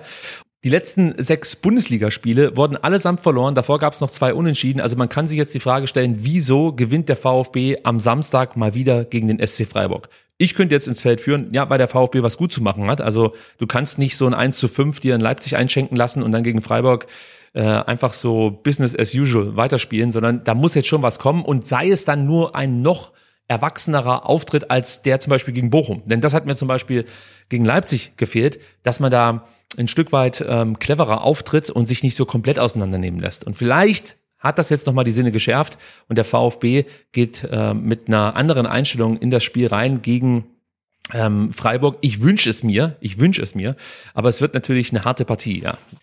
Ein bisschen was kann ich euch auch noch über die Freiburger erzählen. Also die Freiburger starteten mit zwei Siege in die neue Saison. Gegen Hoffenheim gewann man am ersten Spieltag mit 2 zu 1 und am vergangenen Wochenende freute man sich in der sechsten Minute der Nachspielzeit über den Lucky Punch durch den Heimkehrer Maxi Philipp. Ähm, also das war wieder typisch Freiburg, könnte man fast schon sagen. Systemisch hat sich im Vergleich zu den Jahren davor nicht so viel geändert. Also Christian äh, Streich lässt weiterhin laufintensives 4-2-3-1 spielen Übrigens, sie können auch ein System spielen, das ähm, ja dem Leipziger Ansatz sehr ähnlich kommt. Das ist so ein 4-2-2-2 mit weit aufgerückten Außenverteidigern. Also der VfB Stuttgart sollte gewarnt sein. Ähm, und ich hoffe, dass man nicht zweimal in dieselbe Falle tappt, denn ihr wisst es, auch die Freiburger spielen eklig und können dir wehtun. Sie haben einen Flügelfokus mit vielen Flanken. Sie haben sehr gute Kopfballspieler, da müssen wir aufpassen. Wir müssen auch vor allem ähm, darauf achten, dass wir so den Raum, ich sag mal, 18 bis 20 Meter vor unserem Tor gut abdecken, denn Freiburg hat einfach ein paar Kandidaten im Kader, die gerne mal ähm, auch aus größerer Distanz abziehen und leider Gottes auch treffen. Also da müssen wir aufpassen. Natürlich weiß jeder, Freiburg ist zweikampfstark. Das kennen wir auch noch aus zurückliegenden Jahren. Das heißt, sie werden dir immer wehtun und sie werden überall sein und dir einfach auf den Sack gehen. Und ich bin wirklich gespannt, wie sich unsere Mannschaft dagegen zur Wehr setzt. Dass sie es können, haben sie aus meiner Sicht schon in Testspielen und auch gegen Bochum angedeutet und natürlich auch in der ersten Halbzeit gegen Leipzig. Also wieso soll das jetzt nicht gegen Freiburg klappen? Und ich sag mal so, wenn der Spielverlauf günstig ist, wir vielleicht in Führung gehen, ähm, warum, warum sollen wir nicht Freiburg schlagen können? Also das ist jetzt keine komplette Übermannschaft. Wichtig ist halt, dass wir konzentriert bleiben, unser Ding durchziehen und ähm, ja, vielleicht noch an so ein paar Tugenden arbeiten, die uns in den ersten äh, Partien abgingen. Das war zum einen die Lauf Laufbereitschaft. Also da geht, glaube ich, noch ein bisschen mehr. Wir können, glaube ich, uns noch besser und noch häufiger bewegen. Intensive Läufe ist vielleicht auch noch mal so ein Thema. Auch da kann man besser werden. Sprints, keine Frage, alles noch mit ähm, Potenzial nach oben. Und auch Thema Zweikampfhärte. Das ist mir auch aufgefallen, dass wir in der zweiten Halbzeit gegen Leipzig nicht mehr diese ähm, Intensität an den Tag gelegt haben, die uns eigentlich gegen Baling schon ausgezeichnet hat, dann gegen Bochum sowieso und in der ersten Halbzeit gegen Leipzig ebenfalls. Also da geht, glaube ich, noch ein bisschen was. Mir ist klar, Sebastian Hoeneß verfolgt einen spielerischen Ansatz. Die Frage ist halt, ob das rein spielerisch zu lösen ist gegen Freiburg. Aber ich bin mir sicher, dass dem Coach da auf jeden Fall was einfallen wird und wir am Ende nicht ganz so betröppelt aus der Wäsche gucken werden. Players to watch, ihr kennt das. Ich halte diesmal etwas kürzer, denn Sebastian ist nicht da, dem kann ich nichts erzählen. Und wenn ich nur in die Kamera spreche, ist es auch irgendwie komisch. Also ich fange mal an mit dem Torhüter Noah Atubolu. 21 Jahre alt, mega Torhüter-Talent, sehr gutes Positionsspiel, gut im 1 gegen 1, gute Spieleröffnung. Er durchlief sämtliche Junioren-Nationalmannschaften des DFB von der U17 bis zur U21. Der hat wirklich alles mitgemacht.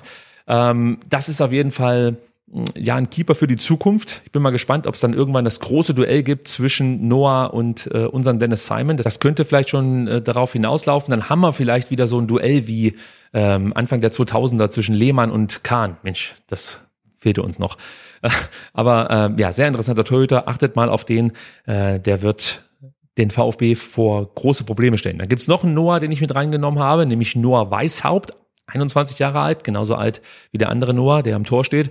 Der kommt über die Flügel, kann aber auch übers Zentrum kommen, ist also polyvalent, wenn man so möchte, äh, ist ja ein, ein, sehr spannender Offensivspieler, braucht vielleicht noch etwas Zeit, bringt Tempo mit, äh, ein gutes Passspiel, also auf den freue ich mich auch. Ich weiß nicht, ob er Einsatzzeit bekommen wird in Stuttgart, aber so für die Zukunft ist das auf jeden Fall ein Spieler, den ich auf dem Zettel habe. Auch ein sehr junger Spieler, der noch Zeit braucht, ist Merlin Röhrl ein sehr risikofreudiger Achter, Zehner, der immer wieder ja fast schon die Gefahr sucht, muss man sagen.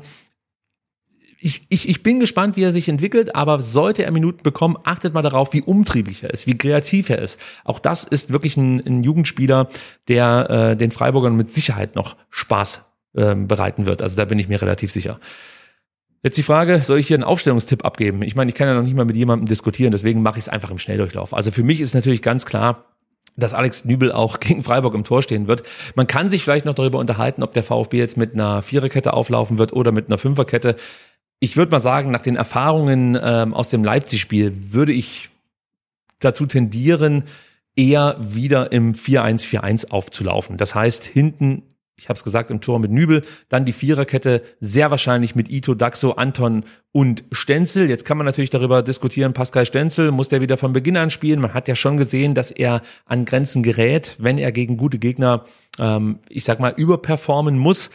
Andererseits hat er das gegen Bochum so gut gemacht, dass ich ihn jetzt nicht direkt wieder rausrotieren würde. Man kann sich darüber unterhalten, ob vielleicht ein Massimo mal eine Chance verdient hat oder vielleicht auch ein Stergiu, neuer Zugang aus St. Gallen, weiß ich nicht. Also ich habe jetzt zu wenig Trainingseindrücke sammeln können, um hier wirklich ähm, ja ein, ein valides Urteil abgeben zu können. Ich vermute, dass Sebastian Hoeneß auf Stenzel setzen wird und mit ihm auch wieder in der Viererkette rechts hinten beginnen wird. Auf der Sechs ist Atta gesetzt, keine Frage. Dann haben wir die zwei Achter mit Enzo Mio und Angelo Stiller. Davon gehe ich aus, dass die beiden zusammen spielen werden und sich dann immer wieder abwechseln ähm, neben Atta fallen lassen. Also sowohl Stiller wie auch Mio können den Part neben Atakan spielen und das wäre natürlich dann schon auch nochmal eine Möglichkeit, ich sag mal, im Zentrum etwas stabiler zu stehen, wenn du mit Stiller und Mio spielst und eben nicht mit Chong. Aber abwarten, was sich Sebastian Hoeneß diesbezüglich hat einfallen lassen. Die Außenbahnen, ich denke mal, links wird Chris Führig wieder beginnen. Der hat eigentlich jetzt nicht so viel falsch gemacht gegen Leipzig, zumindest in der ersten Halbzeit war er einer der besten Spieler oder einer der guten Spieler beim VfB Stuttgart. Und Silas fiel so ein bisschen ab. Man hat das Gefühl gehabt, dass er nicht ganz so auf der Höhe war. Vielleicht denkt sich Sebastian Hönes, komm, den äh, Silas lassen wir mal draußen und bringen vielleicht einen Jamie Leveling oder da auch warum nicht Roberto Massimo? Aber ich denke, dass Jamie Leveling am nächsten dran ist äh, am Startelf-Einsatz. Also das wäre dann mein Kandidat und Silas kommt von der Bank. Ich weiß, da werden viele stöhnen, aber vielleicht gar nicht so verkehrt, weil ich finde, Jamie Leveling bringt nochmal einen, einen Ticken mehr Härte mit in die Partie oder ähm, gibt der Mannschaft einfach noch ein bisschen mehr äh, Entschlossenheit auf dem Platz als ein Silas. Silas könnte dann Mitte der zweiten Halbzeit nochmal mit Tempo für Gefahr sorgen. Also mal drauf achten, wie Sebastian Hoeneß sich entscheidet. Das ist jetzt zumindest mein Startelf-Tipp. Und einen habe ich natürlich noch, vergessen. Das ist Seru Girassi, aber wen soll ich da auch sonst nennen? Also der spielt und sonst keiner. Dann kommen wir noch ganz kurz zu den Frauen beziehungsweise zu den NLZ-Teams. Ihr habt es vielleicht mitbekommen, am vergangenen Sonntag fand äh, das Pokalspiel in Sindelfingen statt für die VfB-Frauen und sie konnten die Sindelfingen Ladies mit 4 zu 0 besiegen und zogen somit im, ins WFV-Pokal-Achtelfinale ein. Am Sonntag jetzt steht ein Test an beim Oberligist Hegauer FV. Wer da hingehen möchte, 12.30 Uhr geht's los. Also schaut da gerne vorbei. Die Mädels freuen sich über eure Unterstützung.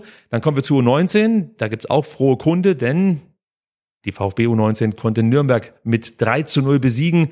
Ähm, sehr ansprechende Leistung, muss man sagen. Und ähm, grundsätzlich aktuell sieht es ja wirklich sehr, sehr gut im NLZ-Bereich bei uns aus. Äh, jetzt können wir, können wir auch gleich über die U21 sprechen die mittlerweile fünf Siege in Folge feiern durfte und somit flawless sind in der bislang noch jungen Saison. Zum einen besiegten sie den FSV Frankfurt mit 3 zu 1. Raul Paula konnte da das 1 zu 0 in der 13. Minute markieren. Dann gab es noch den Ausgleich für Frankfurt und hinten raus waren es dann Janis Botziaris und Dejan Gallien, die dem VfB Stuttgart die drei Punkte bescherten. Übrigens sehenswertes Tor von Jannis, der via Freistoß ja, die Führung wiederherstellte in der 82. Minute. Könnt ihr euch nochmal anschauen. Dann gab es da noch am Rande ein Thema, das sehr unschön ist. Äh, unser Spieler Musa Sissé wurde rassistisch beleidigt. Soweit ich weiß, ähm, ist es so, dass es äh, eine Anzeige gibt seitens des VfB Stuttgart. Man konnte auch die Dame ausfindig machen, die Musa ähm, rassistisch beleidigt hat. Und ähm, ich glaube, ich spreche für alle VfB-Fans, sowas geht halt gar nicht. Also was heißt für alle VfB-Fans? Ich spreche für alle Menschen wahrscheinlich.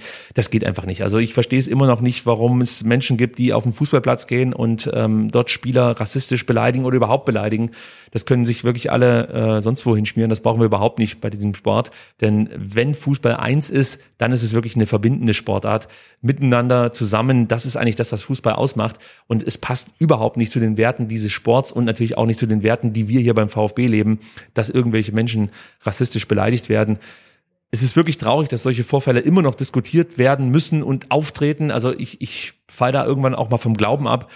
Und ich wünsche mir, dass wir irgendwann mal äh, solche wirklich, also für mich sind das immer wirklich schreckliche Nachrichten, nicht mehr kommentieren müssen.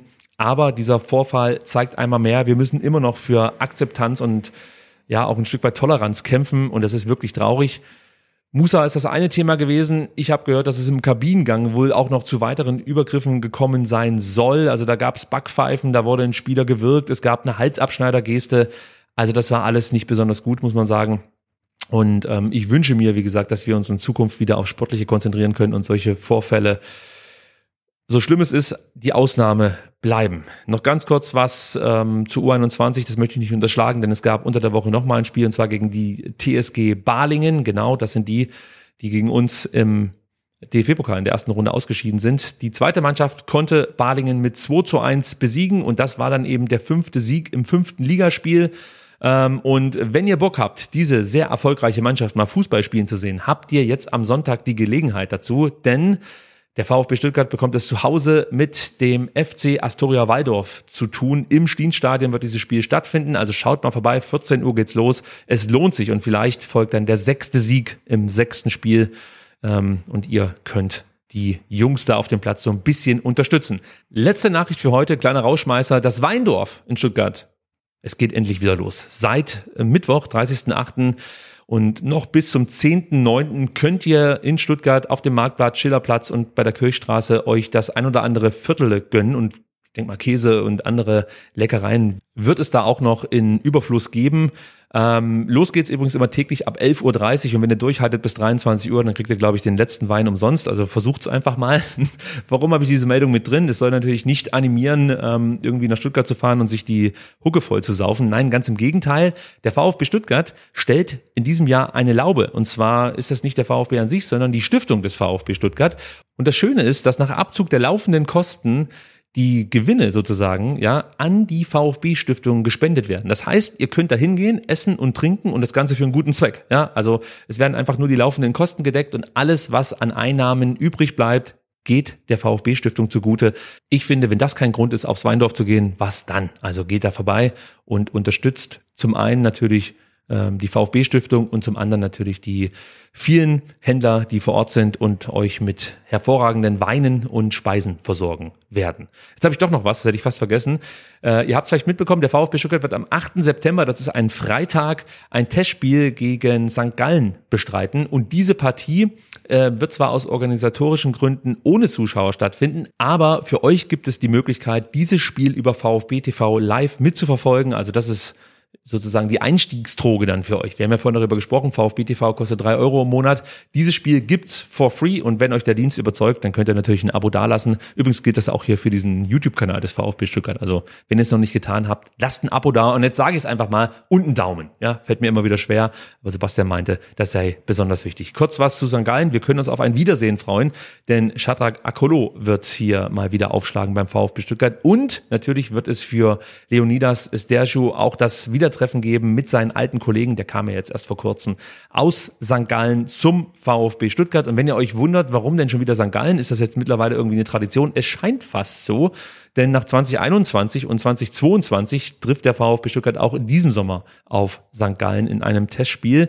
Und wenn ihr wissen wollt, wie das Spiel ausgeht, das kann ich euch auch schon sagen. Es wird 3 zu 0 äh, für den VfB ausgehen, denn das waren die bisherigen beiden Ergebnisse aus den Jahren 2021 und 2022. Also zweimal dieses Duell. Zweimal konnte der VfB 3 zu 0 gewinnen. Mal gucken, ob es diesmal auch wieder so wird. So, jetzt bin ich aber durch mit meinem Solopart. Ich hoffe, es war nicht so langweilig, dass ihr abgeschalten habt. Wenn nicht, dann nochmal die Aufforderung, lasst einen Daumen da. Nächste Woche kann ich euch versprechen, da wird es keinen Solopart geben. Da gibt's einen guten Gast und vielleicht gibt's sogar eine Doppelfolge. Das heißt, vielleicht veröffentlichen wir am Donnerstag eine Folge und am Freitag. Ich kann euch nur schon mal sagen, Sebastian wird immer noch nicht da sein. Ich werde es alleine machen, eben mit Gast. Ich freue mich, wenn ihr wieder mit dabei seid. Und auch hier nochmal die Aufforderung an euch, wenn ihr Verbesserungsvorschläge habt, Ideen, die ihr mit uns teilen möchtet, gerne in die Kommentare auf YouTube oder auf Instagram, ähm, Twitter mit uns teilen. Also wir sind da komplett offen und es gilt weiterhin dieser Podcast auf den Plattformen des VfB Stuttgart, befindet sich in der Entwicklung und wird von Woche für Woche hoffentlich besser. Also das nehmen wir uns zumindest vor. Also, jetzt entlasse ich euch ins Wochenende. Freue mich, wenn ich euch am Samstag im Stadion treffe. Vielleicht können wir zusammen Bier trinken und, was viel wichtiger ist, gemeinsam den Sieg gegen den SC Freiburg feiern. Vielen Dank, dass ihr dabei wart. Bis zum Samstag. Ciao.